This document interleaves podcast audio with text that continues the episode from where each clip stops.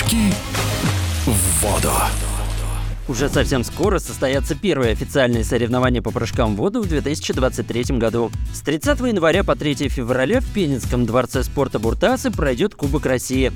О том, почему именно Пенза была выбрана местом проведения турнира, в каком статусе будут выступать спортсмены из Республики Беларусь и кого из российских звезд увидят зрители соревнований, в эфире спортивного радиодвижения рассказал начальник спортивной сборной команды России по прыжкам в воду Эдуард Феоктистов. Изначально планировалось провести Кубок России по прыжкам в воду в городе Краснодар. Но, к сожалению, несмотря на то, что бассейн официально открылся, существуют некоторые технические проблемы по проведению официальных соревнований в этом бассейне, и федерация приняла решение провести Кубок России в городе Пенза. Что касается формата проведения соревнований, то это все олимпийские дисциплины, трамплин 1 метр, предварительные и финальные запрыги.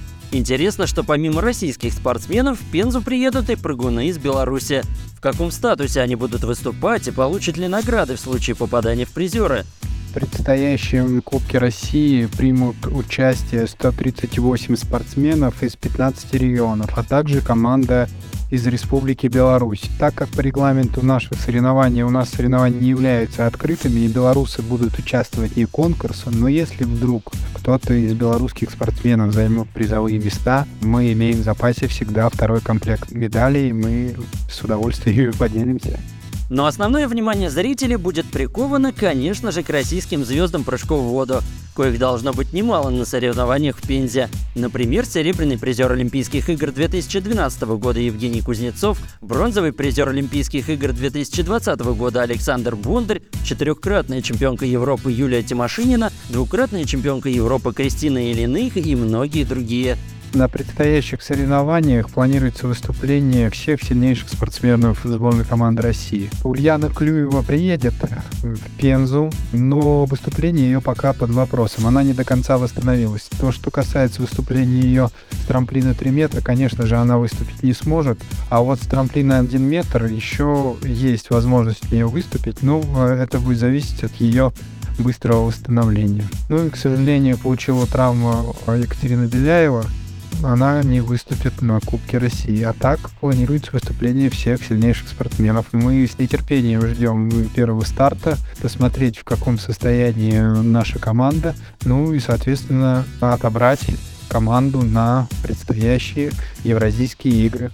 У жителей Пензы есть возможность вживую с трибун Дворца спорта Буртаса понаблюдать за соревнованиями сильнейших прыгунов страны, в то время как любители этого вида спорта из других регионов тоже не останутся без Кубка России.